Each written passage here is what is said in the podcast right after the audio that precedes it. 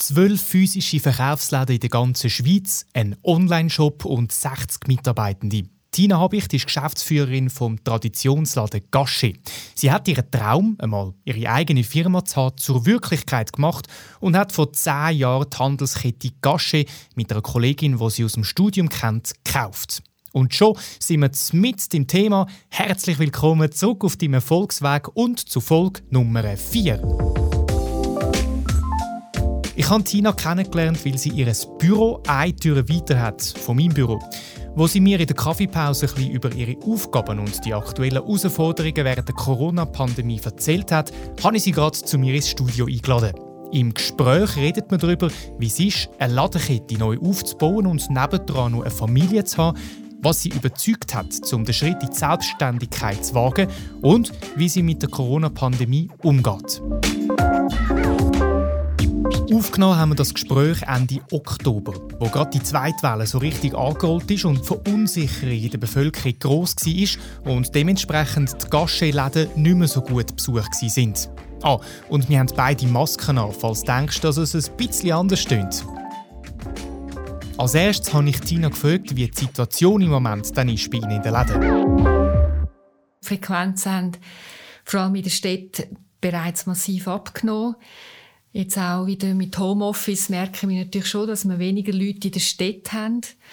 Und das ist schon das, äh, wie können wir das Vertrauen wieder schaffen, dass auch die Leute halt doch noch in die Läden kommen. Und der Bers hat zwar gesagt, am besten die Heime bleiben, was ich auch durchaus verstehe in dieser sehr schwierigen Lage. Ich wollte einfach sagen, eben, wir versuchen natürlich auch, alle Vorschriften einzuhalten und äh, die Läden sind eigentlich nicht ein Hotspot Klar, wenn man mit äh, zig Freundinnen geht, das ist vielleicht jetzt nicht mehr so der Fall, aber ich denke, wir haben zum Glück noch die Bewegungsfreiheit ein bisschen, äh, wo vielleicht schon in anderen Ländern jetzt schon nicht mehr der Fall sind. Äh, ich, ich, ich habe das Gefühl, wenn ich so beobachte, die Schweizer sind und die Schweizerinnen sind sehr pflichtbewusst. Also wenn irgendetwas gesagt wird, dann, dann ist irgendwie gerade die Hälfte wieder heim. Ähm, obwohl man eigentlich noch dürfte eben einkaufen und, und sich frei bewegen. Wie bringt man Leute dazu, gleich in den Laden zu kommen? Wie gesagt, das ist sicher eine schwierige Aufgabe auch für uns und äh, wir wollen das ja auch nicht überstrapazieren, weil schlussendlich wir haben äh, eine Pandemie und äh, das Gesundheitswesen ist stark betroffen und das wollen wir natürlich nicht irgendwie umgehen. Es ist so, also wir wissen nicht, was jetzt die nächsten zwei Wochen von uns zukommt.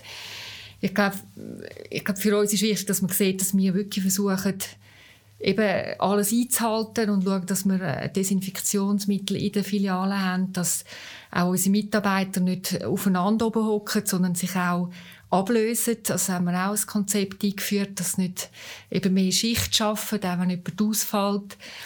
Und äh, so versucht man eben das Vertrauen irgendwie ein bisschen anzubringen. Aber eben, ich verstehe auch, wenn die Leute nicht mehr in die Stadt Ich meine, es ist halt, äh, es hat viele Leute äh, normalerweise.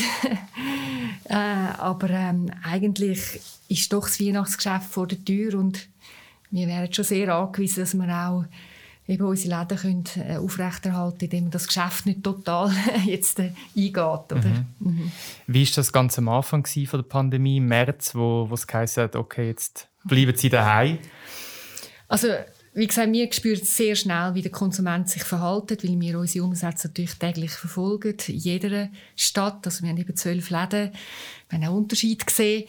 Aber wir haben schon, schon Anfang März, Ende Februar, haben wir schon Rückgänge gehabt. Also es ist nicht von einem Tag auf den anderen gekommen. Wir haben, auch wo wir die Läden offen hatten, haben wir einen Effekt wie jetzt, dass die Leute einfach verunsichert sind und schon nicht mehr so in die Stadt gegangen sind. Und der Lockdown ist dann nicht von einem Tag auf, also wir haben eigentlich damit dann gerechnet, also zwei Wochen vorher oder drei Wochen vorher hat man schon gesehen, dass das wirklich irgendwie wahrscheinlich kommt. Also ja, und dann haben wir einfach so unsere Leute heimschicken äh, nicht mehr können arbeiten ist für die natürlich auch ein Schock. Das ist ganz klar für unsere Mitarbeiter. Ja, wie haben das die erlebt jetzt auch mit der zweiten Welle? Ähm, kann man so, also ich stelle mir immer vor, auch, auch Leute, die, die an der Kasse arbeiten im Migo oder, oder äh, Buschauffeurinnen und Buschauffeure, die so näher an anderen Leuten zusammen ist. Was hast du da für Feedback? Mhm. Ja, also unsere Mitarbeiter halten sich wirklich daran, sie versuchen auch die Abstände einzuhalten mit dem Kunden und weisen auch darauf hin. ich habe immer auch Angst, dass sie wieder krank werden, aber ich muss wirklich sagen, wir haben jetzt den ganzen Sommer kaum jemanden gehabt, wo, wo krank geworden ist und und das zeigt ja, dass das nicht wirklich gefährlich Klar, es kann immer etwas passieren, aber ich bin eigentlich eine Stunde, wir hatten keinen Ausfall. Gehabt. Jetzt haben wir aber nur einzelne, also wir haben 60 Mitarbeiter und es ist nicht so, dass jetzt reihenweise ausgefallen wären, überhaupt nicht. Okay, also es halten sich, die Leute halten sich an die Regeln. Das Mehrheitlich ja, auf jeden Fall, ja. also auch Kunden auf jeden Fall, ja. Das ist ja schön, dass es, mhm. man sieht, dass also das funktioniert trotzdem. Ja, und jetzt äh, ist natürlich, wir sind wirklich voll drin und gestern ist, ist der der Entscheid vom Bundesrat gekommen, eben, dass man ähm, mit den erneuten Verschärfungen, wie geht es bei euch jetzt weiter? Wie, wie, muss man sich das vorstellen? Also ich habe gehört, du hast viel telefoniert heute. Ja, hört man das? Okay. Nein, also als ich durchgelaufen ja, ja, bin genau, ja, Aber also das ist äh, also wahrscheinlich so krisenstabmäßig oder wie muss man sich das vorstellen? Ja sicher, wir müssen uns natürlich dann immer wieder absprechen, was bedeutet jetzt äh, die Maßnahmen vom Bundesrat. Äh, es ist so, dass das jetzt nicht eine grosse Änderung hervorruft in unseren Läden, weil wir haben schon alles eigentlich die Massnahmen ergriffen. Es ist eigentlich nichts Neues für uns. Also es geht jetzt eigentlich weiter wie bis anhin. Aber ist klar, ich bin sehr im Kontakt mit unseren Filialleitern und ich habe heute auch wieder äh, eben nochmal informiert, dass wir wirklich müssen, äh, an die Hygienevorschriften und die Schutzkonzepte halten, damit wir wirklich einfach eben die Pandemie auch können bei uns irgendwie im Rahmen behalten ja. Mhm. Wie erlebst du die, die staatliche Unterstützung finanziell? Du hast gesagt, einmal im Gespräch, ihr habt Kurzarbeit. Ähm, würde das auch ohne gehen oder würde es euch nicht mehr geben, wenn, wenn der Staat nicht eingreifen Ja, ich glaube, wir sind schon sehr angewiesen auf die Kurzarbeit. Äh, überhaupt über die, die Unterstützung vom Staat im Moment. Weil, ja, wie gesagt, der Detailhandel hat viele Mitarbeiter. Wir sind auch noch immer, wo die Leute, unsere Mitarbeiter auch nicht so viel verdienen. Also sie sind angewiesen auf das Einkommen. Und wir haben Kurzarbeit äh, eingeführt, ist klar, weil wir haben eben auch gemerkt, dass die Frequenzen sich verändert haben. Aber für uns ist wichtig, und wir haben das wirklich nach dem Lockdown auch können umsetzen dass unsere Mitarbeiter wieder 100% vom Lohn bekommen. Also nicht irgendwie, auch wenn sie Kurzarbeit sind. Also wir versuchen auch äh, eben äh, auch von uns klar den Beitrag zu leisten, dass unsere Mitarbeiter nicht in ein finanzielles Loch hineingehen. Ich hoffe, wir können es aufrechterhalten, oder? Und ich muss schon sagen, auch die Unterstützung mit dem Überbrückungskredit ist natürlich für uns eine riesige Unterstützung gewesen, dass wir einfach weitermachen können und nicht jetzt alles müssten einstellen oder so. Also es ist für uns schon entscheidend gewesen, dass wir die Unterstützung haben und überkommen, ja als äh, physischer Shop, äh, finde ich, haben die ja extrem cool reagiert. Also, erzähl mal, äh, ganz am Anfang von dieser Pandemie haben die äh, wie ein Online-Geschäft aufgebaut, die 0, nichts und haben da ein, äh, einen Shop, glaube ich, zu einem Lager gemacht. Wie, wie sind die dort angegangen? Also, wir haben schon immer einen Online-Shop gehabt, also schon länger sind wir den am Betreiben, aber wir haben natürlich auch auf die Kosten geschaut. Und während dem Lockdown haben wir dann wirklich auch geschaut, dass wir aus dem Laden heraus arbeiten können, dass der Online-Shop sich dann dort, wo der Laden zu war, sich bedient hat auch von diesen Sachen, weil wir haben bis anhin kein separates Lager gehabt für den Online, weil wir eben sehr stark auf die Kosten schauen, ist klar in dieser Zeit, oder auch schon vorher. Und jetzt haben wir aber eben durch das auch gutes Wachstum in unserem Online-Shop und haben jetzt die Möglichkeit, ein Lager zusätzlich zu mieten, zum Beispiel für den Online-Shop. Also, ja, also wir haben dort sicher eine Steigerung drin, aber es ersetzt nie den Ausfall, den wir das Jahr hatten, äh, den Online-Shop. Also die Läden sind natürlich schon die, die den Umsatz machen und auch wenn wir jetzt den Umsatz verloren haben, die zwei Monate plus jetzt natürlich wieder mit den Rückgängen, der Online-Shop kann das nicht auffangen. Man hört viel dann ähm, so, ja, der Shift. Es mhm. muss ein Shift passieren mhm. jetzt in dieser Zeit. und Unternehmen mhm. müssen sich anders orientieren. Mhm. Dann hörst du von Unternehmen, die jetzt noch mehr Umsatz machen als voran. Aber ich habe irgendwie das Gefühl, das klingt alles gut, aber es ist auch ein bisschen die Ausnahme.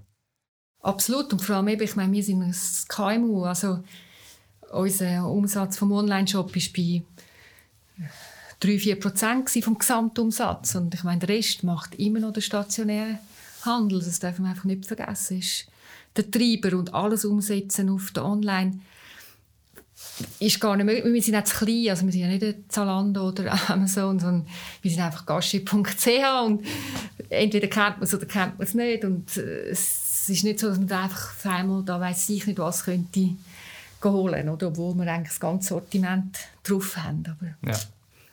Lassen wir doch Corona mal noch schnell auf die Seite. Wechseln wir das Thema, und zwar zum Laden selber. Ähm, erzähl mal über das Konzept vom Gasche und was mich extrem wundernimmt, wie bist du dazu gekommen, äh, Geschäftsführerin zu werden vom Gasche? Gasche gibt es schon sehr lange, es gibt schon okay. über 50 Jahre. Okay, wow. Und äh, du bist vielleicht von einer anderen Generation, aber ich bin mit dem Gasche fast aufgewachsen. Also das sind so die exotischen Läden gewesen, wo wir jung waren, also im Teenageralter. Und ähm, ja, das ist mir in meinem beruflichen Werdegang, der mich dann dazu geführt hat, zu sagen, äh, also es war immer mein Ziel, ein eigenes Unternehmen zu haben. Aber ich habe schon das Gefühl, ich müsse zuerst meine Sporen abverdienen im Corporate Life, auch zum Verstehen, wie das Ganze funktioniert. Und dann haben wir zusammen mit meiner Geschäftspartnerin haben wir dann vor zehn Jahren quasi den Gasche aufgekauft. Ja. Und das ist dann wieder eine Geschichte, aber ich weiß nicht. Ja, das ist spannend. Also dein Background ist eigentlich äh, also ich, wir haben studiert HSG, also wir sind äh, meine Geschäftspartnerin Katrin Pümpin und ich haben zusammen studiert. Wir haben zusammen das Litz oder jetzt sagt man den Master gemacht und wir haben immer, immer uns beruflich austauscht. Sie hat einen anderen Werdegang als ich und dann etwa vor zwölf Jahren haben wir immer gesagt, wir müssen selber etwas haben, wir können es auch. Und dann sind wir dann aktiv auf die Suche, ob man eine Firma findet. Und ihr habt, äh, also das finde ich mega spannend, schon während dem Studium gesagt, dass wir wollen mal ähm, zusammen oder vielleicht auch nicht zusammen, aber wir wollen mal selber etwas, etwas machen. Ja, ich glaube schon, das war immer ein Gedanke äh, und ja, das, ja, das ist definitiv und äh, unsere eben beruflichen Werdegang haben wir gesehen, wir können es auch, wir haben einfach andere, eben, man war halt eingebettet im Unternehmen und so haben wir natürlich jetzt die Möglichkeiten gehabt, das wirklich auch zu realisieren. Oder? Ja. Und wie muss man sich das vorstellen, so eine Firma zu übernehmen, mhm. einfach so, plötzlich? Also eben, ich habe in dem Gebiet geschafft, dass ich äh, viel ähm, strategisches M&A gemacht für, äh, natürlich für eine andere Firma. Kathrin ist aus dem Private Equity gekommen, also wir haben schon gewusst, wie man eine Firma kauft. Wir kennen die ganzen Due Diligence-Geschichten und alles, also ist wie jemand, der vielleicht das Haus kaufen will. Wir haben schon gewusst, wie man das Unternehmen muss beurteilen und kaufen und was man zahlt. Und der ganze Prozess ist für uns nicht etwas total Fremdes gewesen. Ich glaube, nachher war die Herausforderung, die Firma dann zu führen. und es war eben ein Restrukturierungsfall, gewesen, also schon vor zehn Jahren. Wir haben es aus einem also wir haben es einfach übernommen als Restrukturierungsfall. Also das ist klar gewesen, und dann müssen wir anfangen, alles abfahren mit eben zusammenstreichen, was ist überflüssig, aber dann sind natürlich alle unsere Erfahrungen natürlich voll zum Zug gekommen. Wow, hilft das jetzt in dieser Zeit, die, die Erfahrung der Corona-Zeit? Ja, ich glaube, die Erfahrung von den letzten, jetzt sind wir fast zehn Jahre dabei, das hilft natürlich jetzt schon auch. Also wir haben jetzt doch zehn Jahre den Gasche, wir kennen das Geschäft in- und auswendig. Kathrin ist vor allem für die ganze Supply Chain, für den Einkauf zuständig. Sie kann auch gut steuern mit den Lieferanten jetzt in dieser schwierigen Zeit. Eben, was kauft man wie, wie, was. Also wo kommt man überhaupt etwas über? Wir beziehen ja als Direktbezieher von Asien. Und ja, ich meine, das hat jetzt schon einen grossen Erfahrungswert, den man da mitbringt. Finde ich sehr spannend. Also ähm, eben mit dem Gedanken, ähm, Firma zu übernehmen. Haben die solche verschiedene Firmen angeschaut oder ähm, ist euch die gerade so in, in die Augen gesprungen, der Gasche? Nein, nein, wir haben verschiedene Firmen angeschaut, vor zehn Jahren. Ja. Und äh, ist es dann auch ein Glück und es hat dann auch voll gepasst. Weil ich bin immer im Detailhandel war, also ich habe immer Konsumgüter und Detailhandel gemacht. Einfach mehr auf strategischer Ebene, aber immer den Bezug in diese Branche. Und Kathrin ist auch sehr affin zu all diesen Sachen, die wir jetzt einfach kaufen. Darum macht sie ja den Einkauf. Und darum hat dann das einfach gepasst. Und dann haben wir gesagt, okay, das ist, ja, das passt für uns. Und dann haben wir auch irgendwie Freude, wenn wir das machen. Es ist nicht einfach eine Firma, die wir haben. Das ist extrem wichtig, dass so, also einen Bezug hat zu der Firma selber. Wie ist das mit unter euch? Also ihr kennt euch seit dem Studium. Ähm, würdest du sagen, das ist ein Vorteil, dass ihr zusammen ein Studium gemacht habt, das vielleicht schon eine andere Zeit ist, als nachher in einer Firma zusammen zu arbeiten?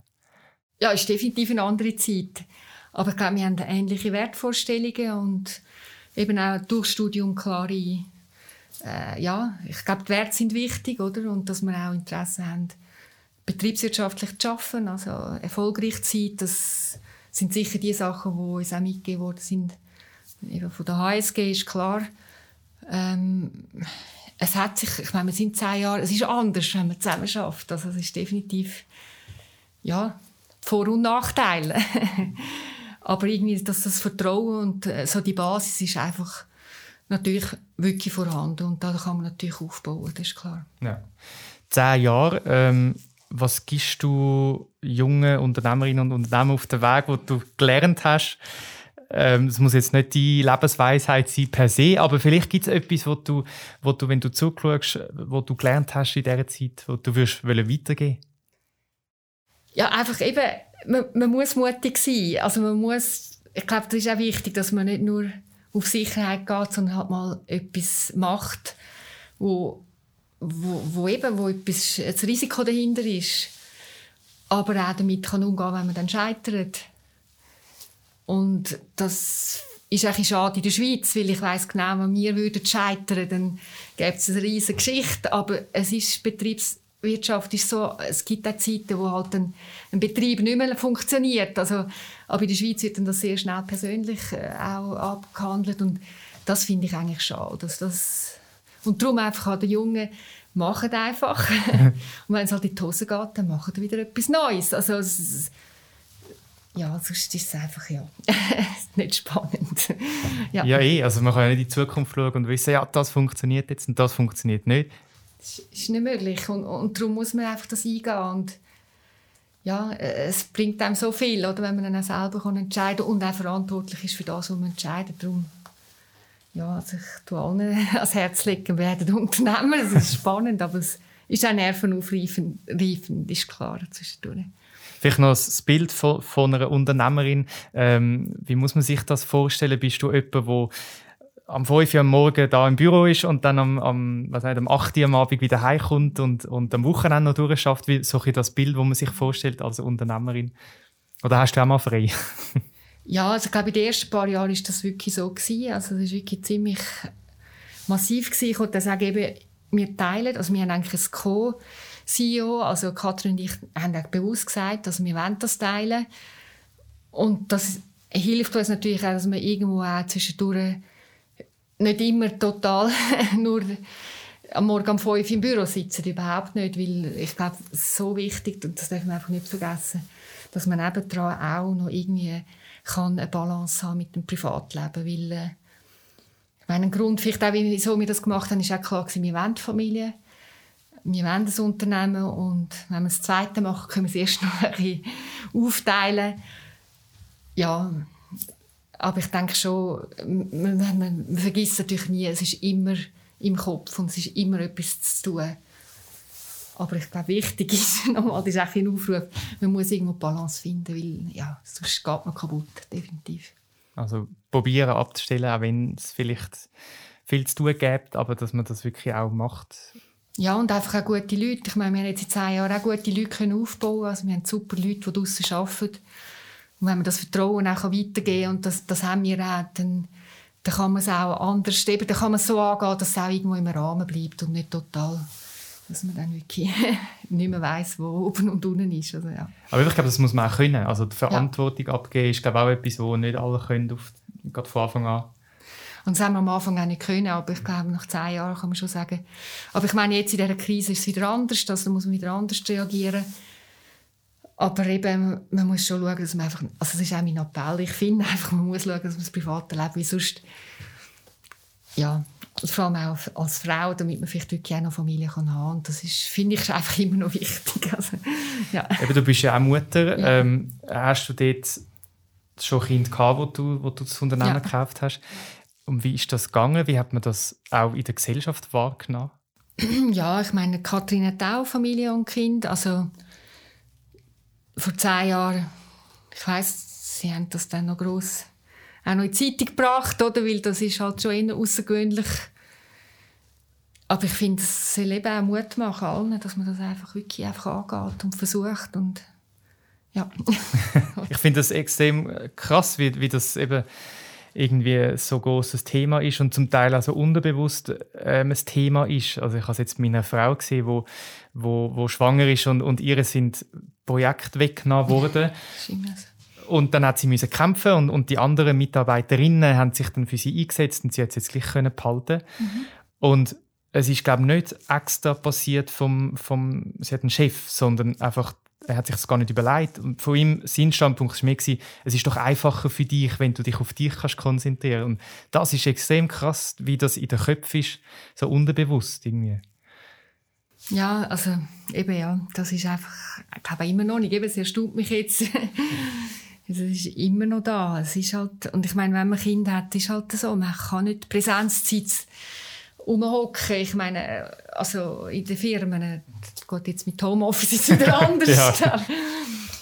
Aber das war schon ein Druck. Gewesen. Ich meine, einfach die Präsenzzeit. Ich meine, wenn man halt wirklich muss Kind abholen in der Krippe, dann, dann muss man halt um 6 Uhr gehen. Und das muss einfach eigentlich normal sein, finde ich. Also, und das ist eigentlich, eben, als ich vorher angestellt war, habe ich das natürlich auch voll gespürt. Also, ich, das war dann schon so gewesen. Man war halt dann einfach nicht mehr so rum gewesen. und dann ist dann einmal wieder Sachen informell gelaufen, die man nicht mitbekommen hat und dann hat man eigentlich wirklich ja, ja. also ich finde auch, die Strukturen sind sicher immer sehr, sehr verknorkst. Also das ist nicht, nicht gut in der Schweiz.